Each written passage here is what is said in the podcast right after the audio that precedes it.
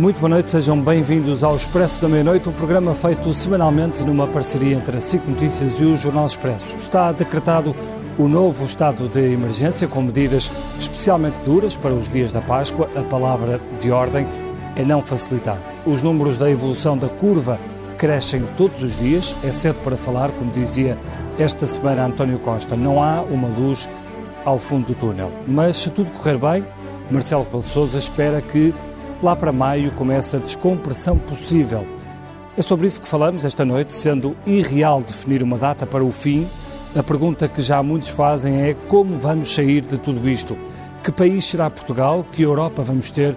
E como ficará o mundo? Ou seja, como vamos ser quando finalmente virmos a tal luz depois do túnel? E Ângela, eh, convidados é que temos hoje para esta conversa? Temos dois colegas nossos, agora aproveitamos muito os colegas que podem estar aqui connosco na redação. A Susana um, Experata Dulce Salzedas, que é jornalista da SIC, especialista em matérias de saúde e que teve em reportagem no Hospital de São João no Porto. A Isabel Leiria, que é jornalista do Expresso, também há muitos anos acompanha as áreas da educação e vai nos ajudar a perceber como é que este ano letivo ainda se pode salvar. Depois, uh, por Skype, connosco estão o Paulo Rangel, eurodeputado do PSD e que integra o PPE, o mesmo grupo que a senhora Merkel. E também vamos ter connosco a Susana Peralta, que é professora de Economia na Universidade Nova de Lisboa e estamos com problema... Ah, não, já, já temos já, a Susana Peralta já connosco. Vemos.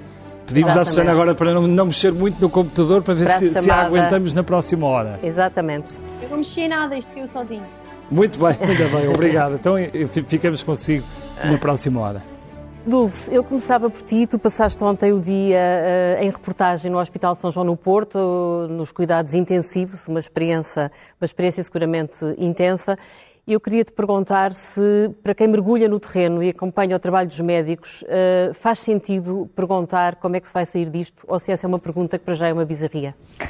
Uh, olá, boa noite. Uh, tem muita graça porque eu própria me perguntava isso e pergunto constantemente e sobretudo quando falo com eles. E não estou a falar só de médicos, médicos, enfermeiros, assistentes operacionais, gestores, diretores uh, e, e, as...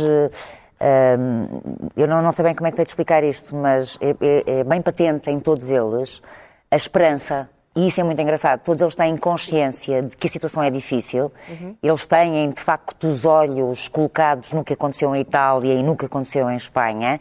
Mas acham e acreditam que nós não vamos chegar a uma situação de catástrofe tal como eles chegaram. Mas ainda há uma grande incógnita, particularmente no caso dos hospitais. Porquê?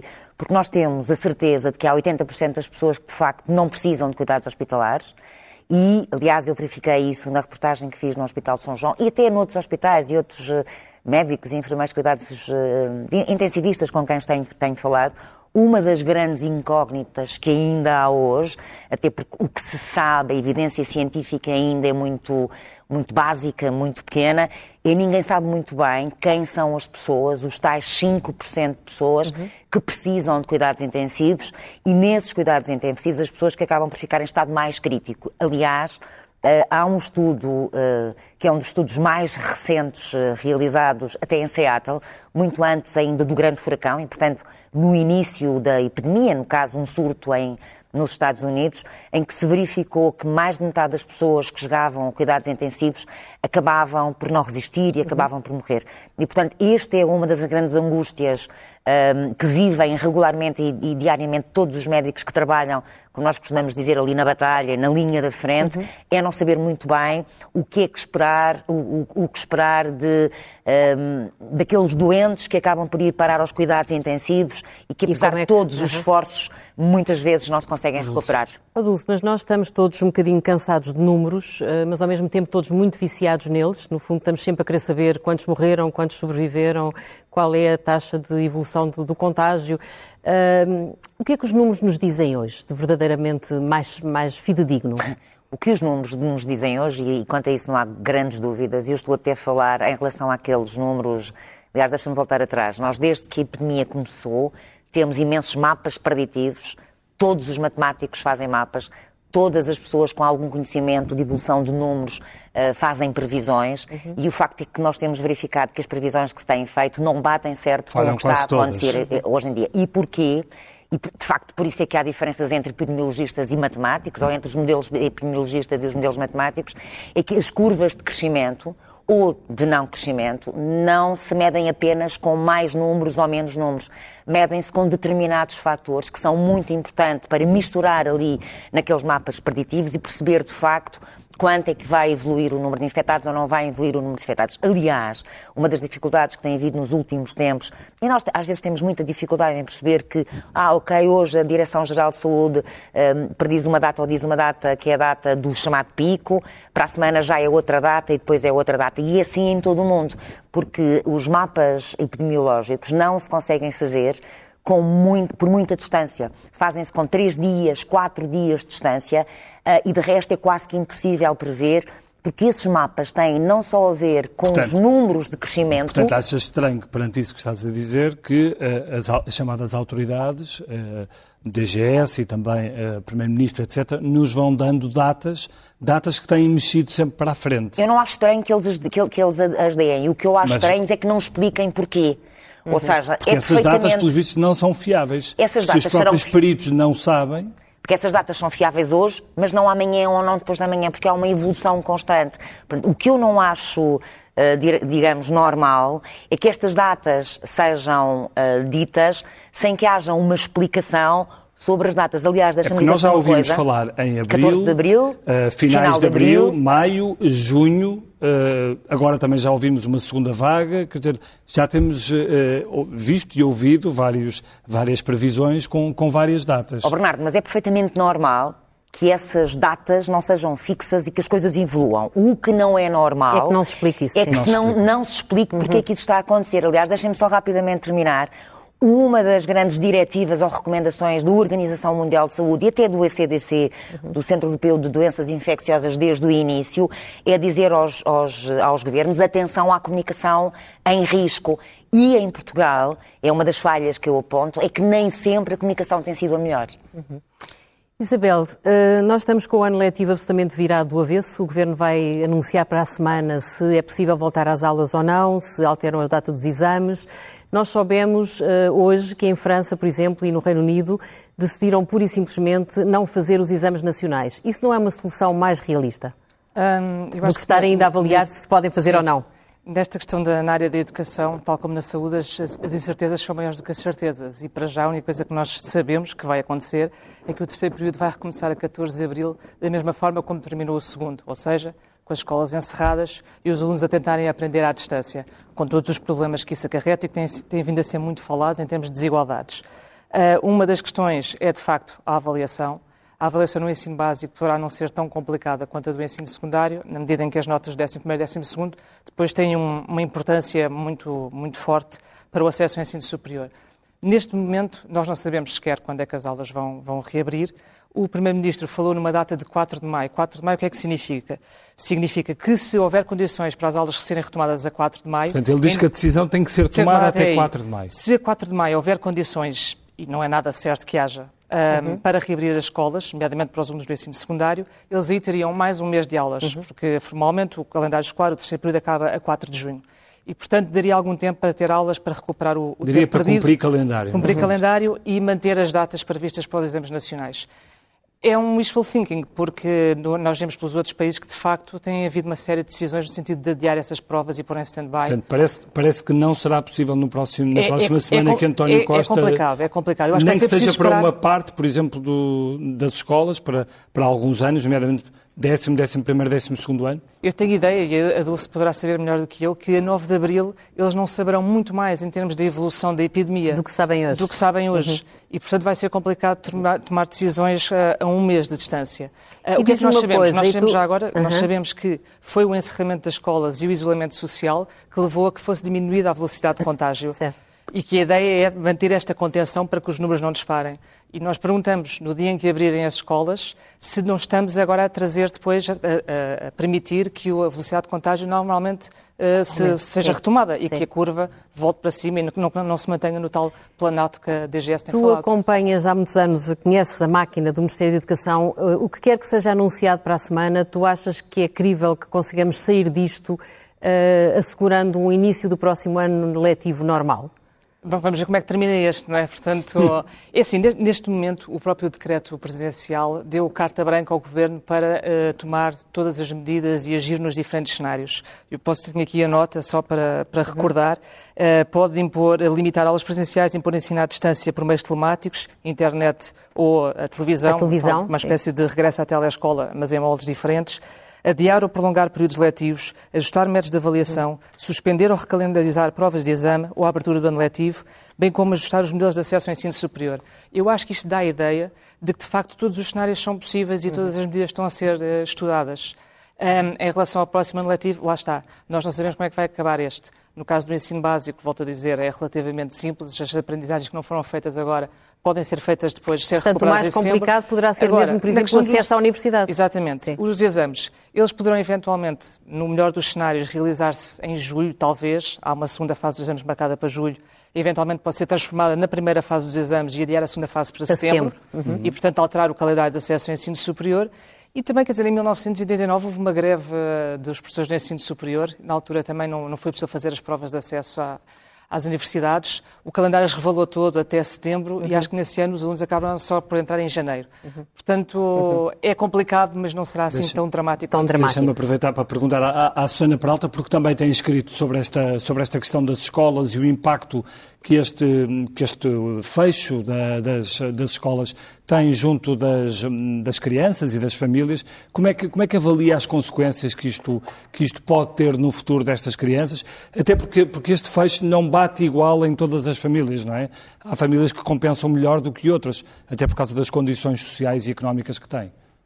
Claro. Uh, bem, em primeiro lugar, eu não sou uma especialista em economia da educação, no entanto, conheço razoavelmente bem literatura e, de facto, nós sabemos que mesmo em contextos, uh, em contextos escolares normais, ou seja, numa situação em que as crianças estão a ir à escola, há um impacto gigantesco do, do contexto socioeconómico em que as crianças uh, vivem no dia a dia, ou seja, uh, não, só, não só o rendimento das famílias, como sobretudo o nível de educação, que enfim, muitas vezes estão relacionadas e por isso quando se mede uma normalmente mede-se a outra. E isso é quando as crianças estão no contexto da escola. E agora imaginemos o que é que é quando nós retiramos as crianças da escola e as colocamos em casa a serem ensinadas pelos próprios pais. É evidente que não só o facto de terem uh, adultos em casa com maior nível de educação, que vai permitir um acompanhamento que não se compara com o das crianças que não têm essas famílias com níveis de educação. Como depois o próprio rendimento da família, que determina uh, se as crianças, nós já sabemos esse número, não é? Haverá cerca de 5% das famílias com crianças em idade escolar em Portugal que não têm acesso à internet. Uh, e depois também. Pois era isso, era isso que eu ia perguntar. Há famílias, por exemplo, que não têm um computador em casa, não é? Há famílias que não têm um computador e há famílias que têm um computador e não têm internet. E, portanto, é evidente que essas crianças estão a ser uh, excluídas uh, de, deste, processo, deste processo de ensino em diferentes graus. Há aquelas que não têm acesso todas, não têm internet, não têm computador, famílias onde não há vários computadores e em que os próprios pais estão em teletrabalho e, portanto, há uma gestão muito complicada do tempo de acesso ao ecrã em casa que realmente uh, dificulta imenso uh, o acesso. E, portanto, isto vai criar, obviamente, um enorme fosso socioeconómico ainda. Mas isso resolve-se como, Susana? Uh, Parecia-lhe positivo que começasse a pensar num, num regresso lento à normalidade? Uh, isso eu penso que não é, que não é, uh, não faço ideia. Isso, isso vai depender da, da, evolução de saúde pública e isso eu claramente não sou a pessoa mais, uh, mais capacitada para responder. Eu julgo e consigo perceber que há, de facto, isto tudo depende da tal chegada em larga escala da capacidade de teste, porque com essa capacidade de nós testarmos em larga escala a população, vamos conseguir, isso é bastante intuitivo, consegue-se que as pessoas que já estão imunes, ou enfim, ir testando, e as mesmas pessoas que não estão imunes, ir testando uh, frequentemente para se conseguirem isolar os casos de contágio e, no fundo, dessa forma, travar a propagação do, do vírus. Enquanto nós não tivermos esses, essa, essa tecnologia disponível, essa tecnologia simplesmente neste momento não há capacidade de produção de, de testes, e não só de testes, todo o material médico, Uh, para fornecer todos os países que estão neste momento com falta desse mesmo material médico. Isto que nós estamos a fazer é um bocadinho um substituto dessa forma mais uh, tecnológica, vamos dizer, e mais uh, direcionada de se conseguir, apesar de tudo, voltar a uma certa normalidade. Agora, se quando nós voltarmos à normalidade, o sítio certo para começar são as escolas ou não, isso eu não sei. Aquilo que, nós vemos nos países uh, asiáticos onde esta crise começou, vemos que as escolas abriram apenas muito recentemente e, portanto, uh, agora, o que é que eu acho? Eu acho que vai ser preciso investir de forma muito séria Uh, que o governo invista de forma muito séria em compensação quando voltarmos à escola. Se isso puder ser em junho, melhor. Se puder, por exemplo, considerar atrasar as devemos estar a considerar a data, eu percebo a data de 4 de maio, no sentido de dizer é, é muitíssimo complicado estar a abrir as escolas só por duas ou três semanas, mas, mas eu não vejo muito bem qual é a razão, por exemplo, para não se atrasar o início das férias do verão e, portanto, já ter uhum. aqui algum período de compensação este ano. Ou fazer o próximo ano com quatro períodos, por exemplo, também é uma das, das hipóteses em cima da mesa como, como uma, uma, enorme uh, compensação e, sobretudo, isso vai custar, obviamente, dinheiro e recursos, é preciso pôr uh, os, as escolas a identificar as crianças que ficaram com maiores lacunas por causa das, uh, do, do, percurso, do, enfim, do, do, do, contexto socioeconómico em que vivem em casa e, naturalmente, fazer um investimento acrescido nessas crianças. Isso é uh, investimento que paga. E já agora, eu, não, eu, não, eu queria discordar um bocadinho daquilo que disse a Isabel no, seguinte: é evidente que, em termos dos acessos às universidades, etc., e portanto, dos últimos anos de escolaridade, há aqui uma razão, vamos chamar-lhe até logística. Uh, de como é que nós vamos depois fazer para em setembro poder, poder começar o ano letivo nas universidades, isso é evidente. Agora, do ponto de vista do que é a formação do capital educativo, daquilo que uhum. leva as, as, as, crianças a terem sucesso mais tarde no mercado de trabalho, uh, e não só, enfim, a serem adultos uh, funcionais em muitos outros aspectos, aquilo que a investigação nos mostra é que os anos mais determinantes são até os anos uh, mais, mais cedo e até provavelmente o próprio pré-escolar. E, portanto, vai haver aqui um investimento muitíssimo importante a fazer. Uh, também nas idades mais novas, para lhes. Nos mais velhos, eu diria, a questão dos exames é uma questão é importante, mas é sobretudo logística. Agora, nos mais novos, há de facto um atraso que eles neste momento estão a adquirir uh, que pode ser determinante e, portanto, vai ser mesmo muito necessário que, que o Governo e que o Ministério da Educação seja dotado dos meios necessários para, quando for possível o regresso às aulas, que eu não sei quando é que será, uh, haver uma compensação séria e diferenciada de acordo com o atraso que os alunos trouxerem uh, deste período que estamos a viver agora. Muito bem, Paulo Rangel, uh, a saída desta crise está em grande parte suspensa da Europa e das ajudas que a Europa e da solidariedade que a Europa consiga assegurar aos Estados-membros. Uh, o senhor é eurodeputado, a sua anterior colega Ana Gomes, que foi eurodeputada pelo Partido Socialista, dizia há dias numa entrevista ao Observador, referindo-se à reação dos holandeses e ao conflito que houve até com o nosso Primeiro-Ministro, ela dizia que se os, holandeses, se os alemães decidirem avançar para os euro, eurobonds, os holandeses terão que ir para estar para o outro lado. Concorda com ela? Sim, quer dizer, eh, vamos cá ver. Eu, eu concordo que aqui, uh, uh, digamos, o país-chave, sem dúvida, que é a Alemanha. Portanto, é evidente que, aliás, isso viu-se muito bem na crise de 2008-2009. Quem acompanhou de perto, como eu pude acompanhar uh, no cenário europeu o que se passava, é que havia, um, um, digamos, uma troika que era Áustria, Finlândia e Holanda, sempre comandados pela Holanda. A Holanda aí, digamos, talvez pela formação calvinista, tinha uma determinação, digamos, uh, uh, que era uh, verdadeiramente indomável, mas os três normalmente faziam propostas muito, digamos, radicais. E uhum. depois uhum. o que acontecia é que a Alemanha vinha fazer uma proposta menos radical, Uh, uh, e portanto eles no fundo eram uma espécie de, se quiser, cavalo de Troia. Portanto, eles no fundo extremavam e radicalizavam, e depois havia uma proposta que era sempre, não estava a meio caminho, de maneira nenhuma, entre a posição da Alemanha e a posição dos países que estavam sob resgate, mas estava em rigor, uh, digamos, em meio caminho entre esses mais extremistas e os que estavam uhum. sob resgate. Portanto, a Alemanha ficava aqui sempre salvaguardada. Até se dizia que no fundo era uma espécie de, de, de guarda avançada que a Alemanha uhum. tinha. Portanto, não tenho dúvidas, isto para mim é claro, que se a Alemanha fizer aqui cedências, que podem não ser necessariamente no sentido dos uh, Corona Bonds, uh, ou dos Corona Bonds tal como agora estão apresentados, fala mais é a possibilidade de usar o chamado mecanismo europeu de estabilidade e de eventualmente usar uh, uh, os empréstimos que aí estão sem condicionalidade e até este seria uma reivindicação dos países do Sul para esse efeito, a aumentar o teto de 2% que já foi referenciado, portanto 2% do PIB, poder ir para lá disso. Deixe-me só perguntar-lhe uma coisa. Sem condicionalidade significa uh, sem ser obrigatório avançar com medidas de austeridade que transformassem a recuperação desta crise em qualquer coisa com cheirinha troika? Sim, no fundo é evitar que haja essa monitorização, esse acompanhamento, essa capacidade de imposição. Claro, pode haver aqui uma condicionalidade, talvez a única que ficaria seria a do próprio Mecanismo Europeu de Estabilidade ou de algum órgão, eh, enfim, criado para esse efeito, eh, verificar eh, se as medidas que estavam a ser tomadas estavam dentro, digamos, do programa de medidas. Porque a ideia aqui, e eu acho que é a única norte, isso tem de ser muito claro, é que seja, um, um, no fundo, um mecanismo temporário, e temporário pode ser durante vários anos, claro, mas que seja estritamente ligado à recuperação desta crise. Isto significa que tem de ser ou orientado para a saúde pública ou orientado para a recuperação económica uh, uh, da crise. Portanto, não, não pode, pode, ser, ser para as duas coisas?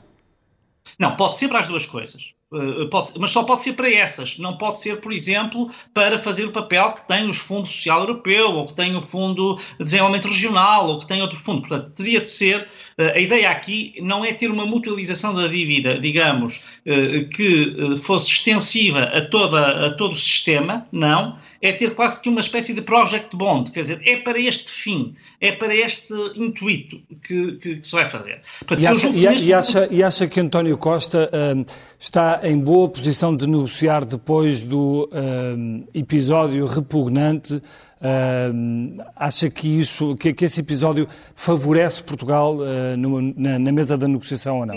Vamos cá ver. Eu acho que esse episódio não favoreceu Portugal. É a minha opinião. Vamos cá ver, eu acho que era importante tomar uma posição. Eu até compreendo, quer dizer, António Costa, estou à vontade para dizer, porque sou da oposição e até, uma, enfim, sou normalmente um opositor bastante duro, mas é um europeísta e é um humanista convicto, não temos dúvidas sobre isso, e que ficasse, digamos, até chocado com essas mas... Uh, declarações. Mas, mas eu acho que devia ter deixado isso para o Ministro dos Negócios Estrangeiros, ou eventualmente para o Ministro das Finanças, que neste caso também não poderia ser porque era Centeno, uh, uh, e ele próprio fazer uma relação um bocadinho mais, diria eu, politicamente correta, se me permite a expressão. Acho que isso teria sido melhor para a diplomacia portuguesa, até por uma razão, porque nós vamos ter a presidência da União Europeia no primeiro semestre de 2021. Sim. Quer dizer, Portugal tem aqui um papel a jogar. Agora, o que é que eu lhe vou dizer? Vou dizer o seguinte: a circunstância, que não era acontecer ou não, de um ministro das Finanças holandês ter vindo retratar-se, eu acho que pode ter apagado essa imagem negativa. Certo, Portanto, sim. isso estou. Eh, eu que tinha uma posição crítica quanto a isso, e mantenho, acho que não é maneira de um Primeiro-Ministro estar. Aliás, veja, o Primeiro-Ministro italiano e o Primeiro-Ministro espanhol não fizeram nada disso, o que não quer dizer que não tenham sido bastante duros com a Holanda, até o presidente da Itália foi. Uh, e, a circunstância do, e a circunstância do Ministro das Finanças alemão ser Olaf Scholz, uh, alguém que é da família socialista, favorece também Portugal? Eu, sinceramente, acho que não favorece muito. Quer dizer, isso queria, eh, no fundo, eh, António Costa, que normalmente, eh, e aqui, enfim, o Partido Socialista diz que tem uma grande influência na Europa, seria de esperar, então, que ele tivesse uma capacidade de influência junto do SPD alemão e, em particular, do Olaf Scholz. Mas eu, sinceramente, vou dizer aqui, acho que nós temos que ser honestos. Eu vejo isso porque estou agora, por exemplo, tenho estado estes dias, enfim, em videoconferências sistemáticas a tentarmos negociar a posição do PPE e, evidentemente, que este problema não é um problema de partidos. Os partidos do PPE, eh, da Itália ou da Espanha ou da França, estão na mesma posição em que está Portugal com o Partido Socialista ou, ou em que está o PSD. E, curiosamente, os partidos de centro-direita e de centro-esquerda na Alemanha e na Holanda também têm um consenso quanto ao que querem fazer. Portanto, isto é realmente um problema, e isso para a União Europeia é, apesar de tudo, mais dramático do que se isto fosse uma questão ideológica, porque aí ia ser eleições e ganham uns ou ganham outros, e seria o projeto desses. Isto é realmente uma questão de mundividências nacionais. Muito bem, e, já portanto, voltamos aí. Isso é que seria este choque. Já voltamos aí, Paulo Rangel. Dulce, uh, enquanto discutimos as, as, ajudas da Europa e, e, de que forma é que a Europa fica uh, ou vai ficar depois de tudo isto, uh, deixa-me perguntar-te sobre a situação em Portugal e de que forma é que nós estávamos preparados para este embate. Ou seja, isto começou na China, passou por vários países antes de chegar a Portugal.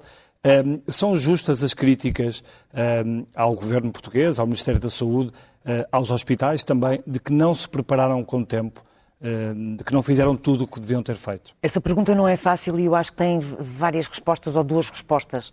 Uh, e essa é, aliás, uma das avaliações que eu feito em relação à forma como, não tanto como o Governo, mas mais e sobretudo como o Ministério da Saúde, ou se calhar como as administrações regionais de saúde e como os hospitais prepararam.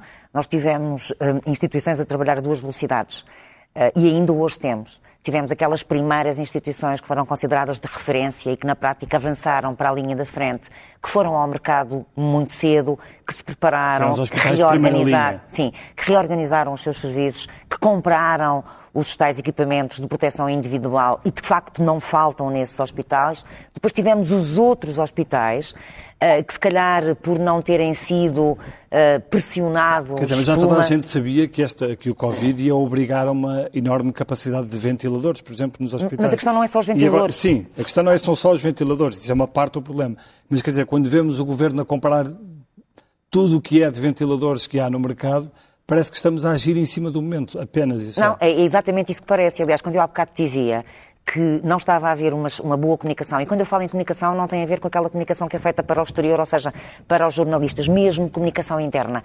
Não está a haver uma comunicação. E essa é uma das grandes falhas apontadas. E isso resulta vários... numa má gestão, por exemplo, numa má gestão na coordenação de meios entre tens, hospitais? Tu tens as várias velocidades diferentes uhum. em cada um dos hospitais.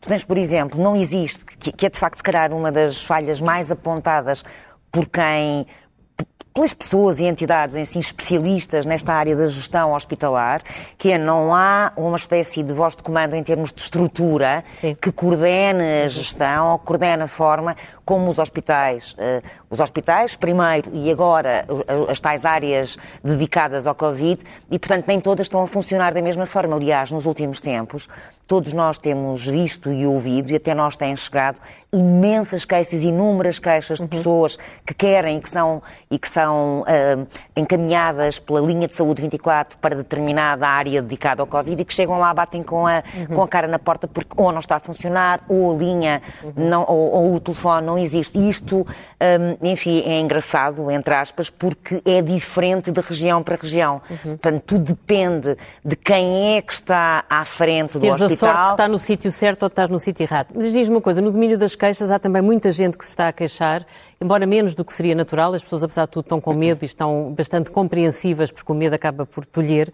Há muita gente que está a perder neste momento exames que tinha marcados, que precisava de fazer, tens doentes oncológicos que não fazem radioterapia nos hospitais onde era suposto fazerem, tens pessoas que estão com consultas adiadas e que têm doenças crónicas. Há alguma perspectiva, há uma forma de calcular qual é o impacto que esta monofocagem na, na epidemia vai, vai, vai provocar na saúde pública a médio prazo? É impossível. É impossível tu, hoje em dia, aliás, essa é uma das grandes preocupações até do Ministério da Saúde, e, e, de todas as entidades que trabalham na saúde e que é impossível que esta epidemia, e isto não é só em Portugal, no resto do mundo e particularmente na Europa, é impossível que esta epidemia não traga insucessos. Ou seja, todos aqueles sucessos que nós tivemos nos últimos anos em relação ao cancro, em relação à transplantação, por exemplo, Sim. provavelmente vão por aí abaixo. Uhum. Mas era, é, é uma situação que era, era, era, completamente impossível conseguir controlar.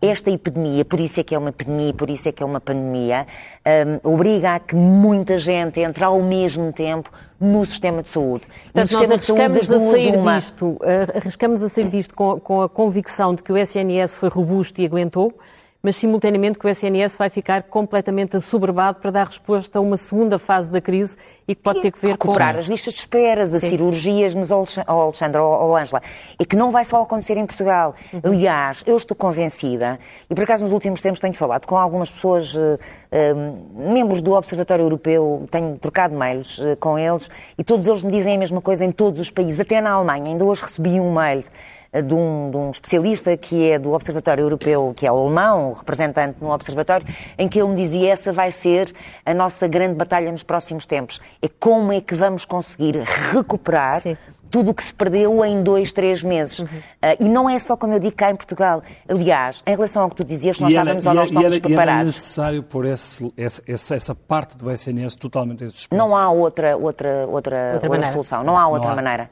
Porque a pressão é tão grande nos sistemas de saúde. Aliás, se nós falarmos só em relação a Portugal, nós vemos, por exemplo, que já há acordos, que era uma coisa impensável numa outra situação, com hospitais privados e com hospitais sociais. Uhum. Nós temos hospitais, aliás, o acordo que foi feito com os hospitais privados não tem só a ver com o facto de se usarem camas dos hospitais para o Covid, mas também há acordos de transferir para alguns hospitais hum, privados doentes de outras patologias e de outras doenças. Isto está a acontecer, por exemplo, em França, na própria Dinamarca. Isabel, uh, há uma grande preocupação com os mais idosos no que toca às condições de saúde. E eu estava a pensar, se para a semana o Governo anunciar que as aulas vão recomeçar, tu tens uma percentagem brutal de professores que têm mais de 60 anos. Isso não é um problema? É, sim, é mais um problema uh, aqui nesta equação difícil. Portugal tem, de facto, uma das classes docentes mais envelhecidas da, da Europa e a percentagem de professores acima dos 60 anos é considerável em todos os ciclos de ensino, incluindo no ensino secundário.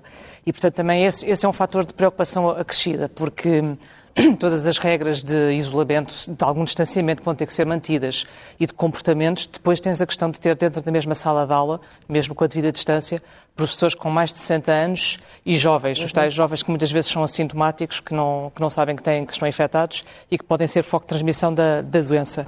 Esse é, de facto, mais um, mais um dos problemas que vai ter que ser equacionado. Há outro, por exemplo, as pessoas que já não se recordam, parece que foi há uma eternidade, foi só no mês passado, mas parece que já estamos nisto há, há muito tempo. Sim. Mesmo antes do Primeiro-Ministro decretar o fecho das escolas, uhum. uh, nos dias imediatamente anteriores, muitos estabelecimentos de ensino estavam a encerrar portas, nomeadamente os privados, porque mal surgia um, um caso, havia um alarme generalizado, claro. nem os pais queriam que os miúdos fossem para a escola, os funcionários ficavam aflitos, os professores ficavam aflitos, e portanto isso também vai ter que ser pensado. Quando houver uma reabertura gradual das escolas, tem que se gerir muito bem isso e perceber, aparecendo um caso, o que é que qual é que deve ser a reação das pessoas, porque não se vai abrir escolas para depois, na semana seguinte, estar a fechar novamente. Uhum. E o vírus não vai desaparecer, portanto, os casos vão continuar a aparecer. Também essa gestão vai ser, vai ser delicada.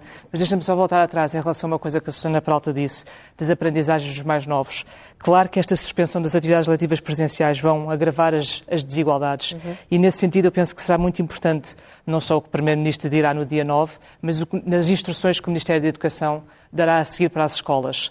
Quando as escolas fecharam, houve até um excesso de voluntarismo e foi muito meritório o trabalho de muitas escolas e muitos professores que imediatamente tentaram entrar em contato com as famílias e com os alunos, dar trabalhos e nós temos N relatos dizer que a carga de trabalhos, às vezes, em muitos casos, era, era excessiva e que não, não é possível continuarmos a funcionar da mesma forma como se não tivesse todo o país ou em teletrabalho ou, ou viver em condições difíceis.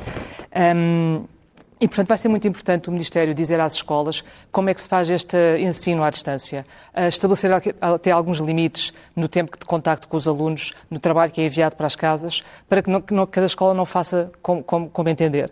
Eu tenho falado com muitos professores e diretores e eles dizem que, exatamente por causa das desigualdades que são agravadas nesta situação, o que vão fazer é trabalhar conteúdos que já foram aprendidos, ou uhum. seja, consolidar as aprendizagens, fazer outras atividades, mas que será muito complicado avançar na matéria, ou seja, a questão de pensarmos, vamos cumprir o programa todo, vamos cumprir eh, as metas, as aprendizagens essenciais e no final vamos avaliar tal como fizemos nos outros anos, penso que será muito, muito complicado. Susana, eh, na perspectiva, na perspectiva económica temos vindo a conhecer várias, várias medidas do, do Governo, eh, nomeadamente os layoffs e, e, e, todas as outras medidas que foram apresentadas. O que, é que, o que é que lhe parece deste, deste plano que foi apresentado pelo, pelo Executivo? Quando, quando a vaga, o tsunami que aí vem económico, a crise, a recessão nos parece tão, tão gigante?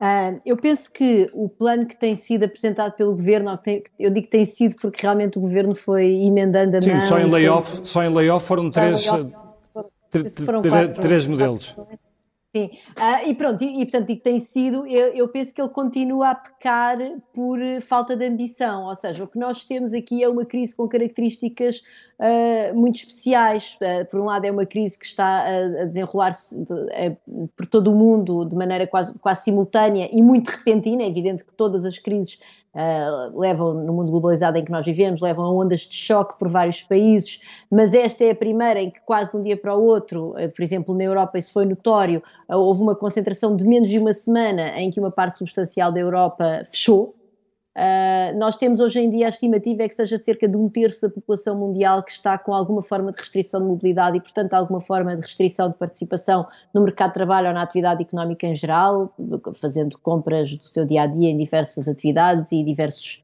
um, serviços. Um, e, portanto, e depois também temos aqui uma característica que me parece muito importante que é estas empresas e estes tra trabalhadores estão em casa, muitos deles sem trabalhar e sem rendimento, Uh, por, por ordem do governo. E eu não estou a criticar a ordem do governo, eu julgo que isso é, isso, se há uma razão de saúde pública para nós uh, fecharmos, isso é, é, uma, enfim, deve ser feito e, portanto, o Governo fez o que tinha de fazer nesse aspecto, seguindo os conselhos dos especialistas de saúde pública.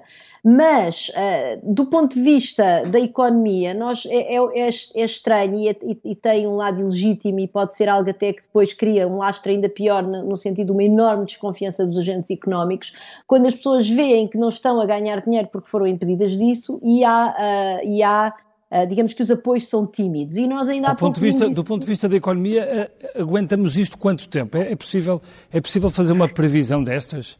As previsões são, são muito incertas, é muito difícil fazer previsões porque, uh, porque, nós, porque nós não sabemos. Há duas coisas que são, que são fundamentais aqui. Uma delas é que nós não sabemos quanto é que isto vai durar e também não sabemos como estamos numa situação muito nova. Sim, mas já, já há é- dados palpáveis, por exemplo, o crescimento do desemprego já se, já se vê em vários, em vários países europeus, nos Estados Unidos, os, os pedidos Espanha, de, de fundo de desemprego. Um milhão de novos, novos desempregados no mês em Espanha, 800 mil, penso eu. Claro, são, são números muito avassaladores, mas o que eu quero, mas ainda assim, dependendo da duração, do, do tempo que demorar a, a conter a pandemia, ou enfim, a encontrar os tais outros métodos alternativos com base em testes, etc., de nos voltar a pôr de alguma forma na rua. E depois também, dependendo destas próprias políticas económicas que estão a ser uh, colocadas no, no terreno por, por, por, diferentes governos no, no, em todo o mundo, isso vai ter um enorme impacto na maneira como, como as empresas e as famílias vão sair disto. Porque aquilo que nós queríamos era o quê? Nós o que queríamos era encontrar a forma mais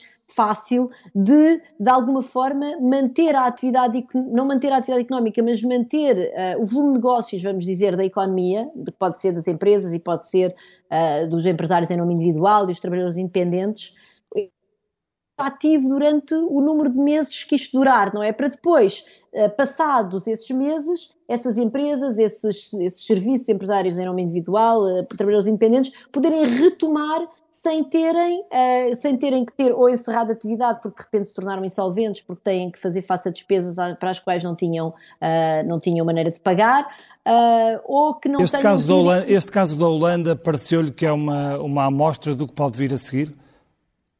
O caso, no caso da Holanda, no, no, no na, na, resposta, na resposta que deu em relação à Espanha. E o, e o, sim, uh, eu espero bem que não, ou seja, eu, eu, tô, eu, eu tenho, tenho esperança que a União Europeia, porquê? Porque aquilo que é preciso para esta crise, apesar de tudo, ser menos má do que aquilo que ela se. do, do, que a crise que nós temos, que parece que vai acontecer, é de facto uma, uma intervenção muito musculada dos governos. E nós vemos que, por exemplo, nos Estados Unidos, o pacote o pacote financeiro que o governo pôs em cima da mesa é de cerca de 10% do PIB, no Reino Unido é de cerca de 15% do PIB. E, portanto, nós aqui em Portugal ainda não se percebeu muito bem se vamos aos 4% ou aos 6% do PIB. Porquê?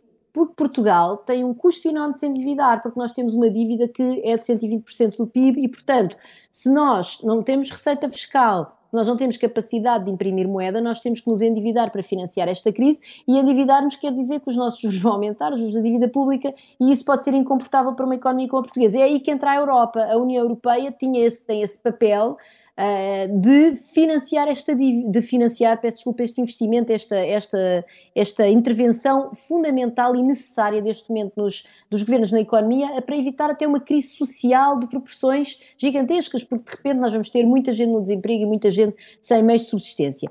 O que é que oh, acontece? deixe-me só então perguntar ao Paulo Rangel. O Paulo Rangel conhece muito bem uh, a senhora Merkel. A Alemanha está prestes a assumir a presidência da União Europeia.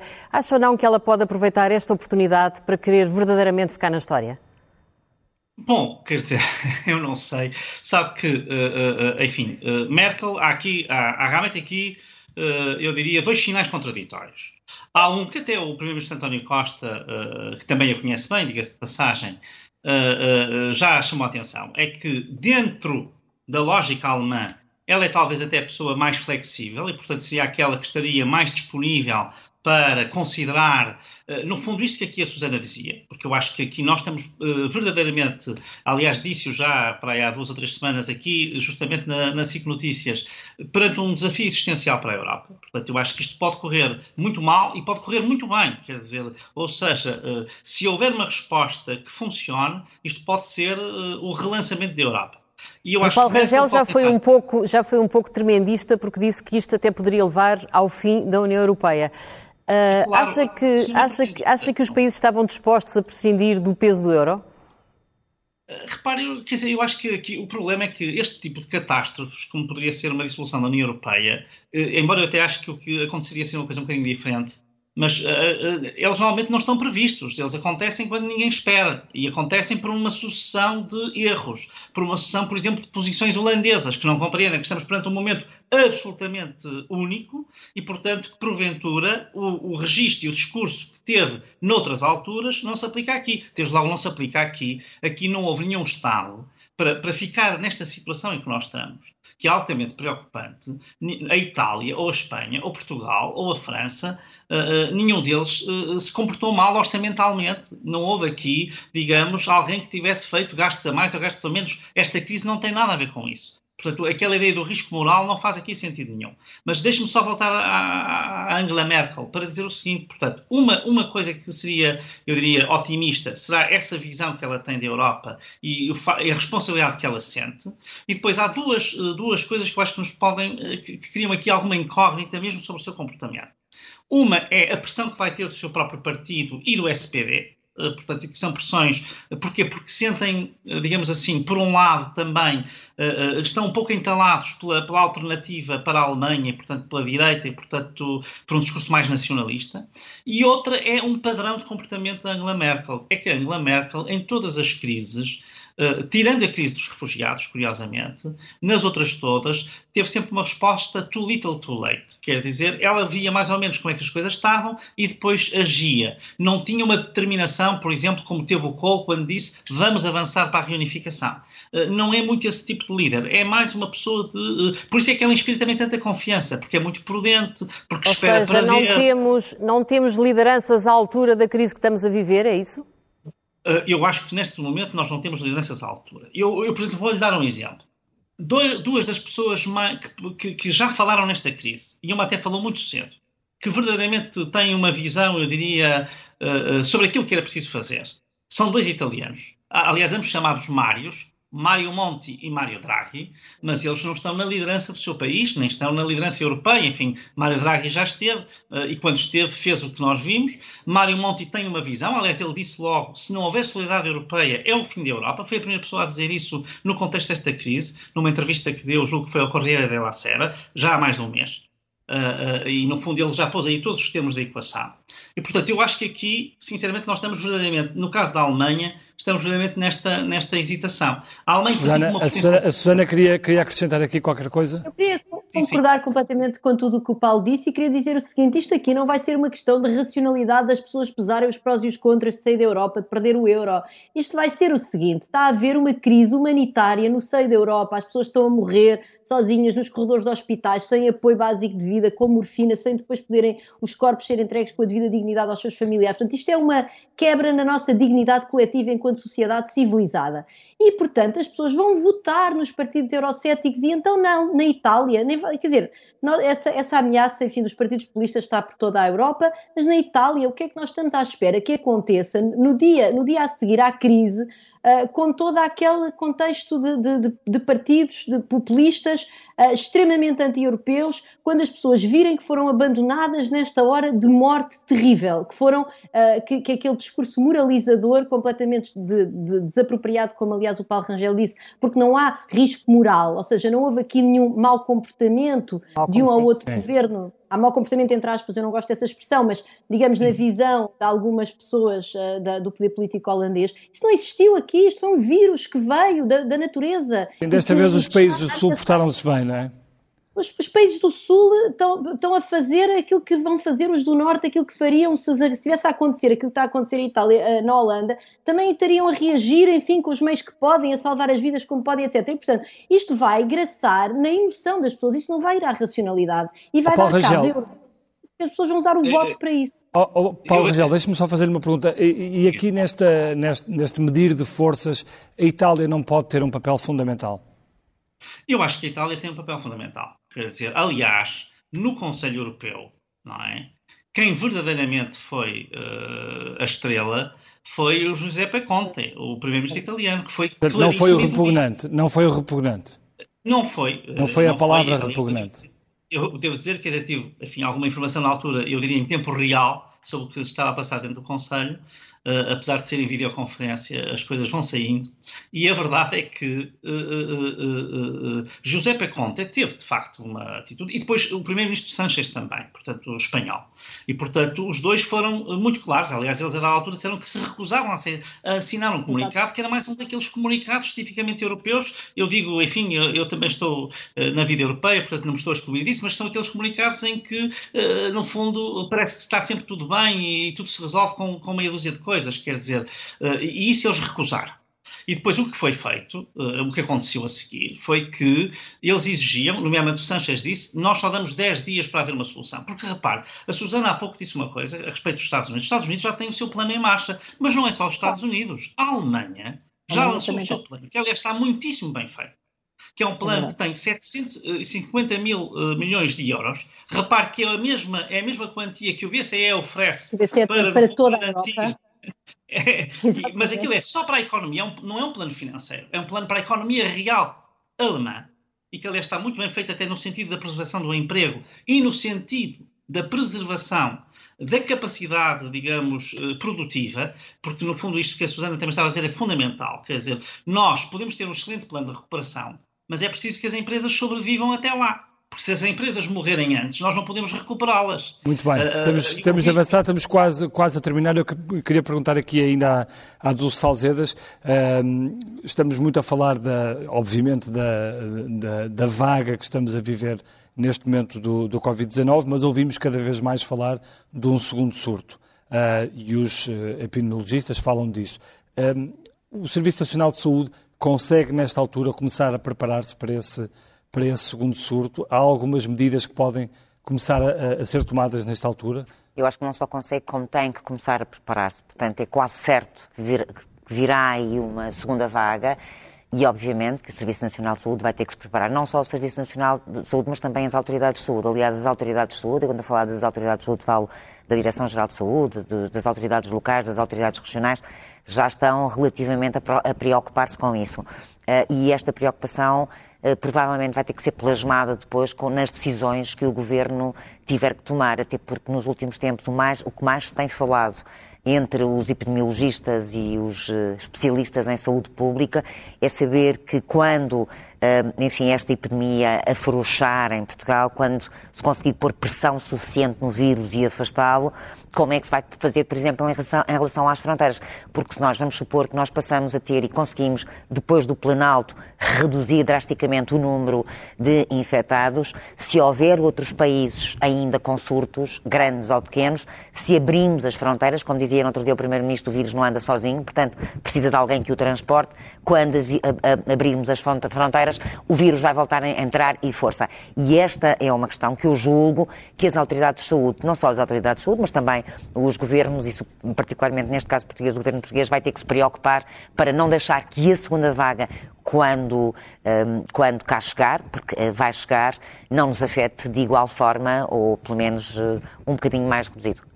Paulo Rangel, eu gostava de lhe fazer ainda uma última pergunta. Portanto, já percebemos que isto, a saída da crise é uma maratona longa.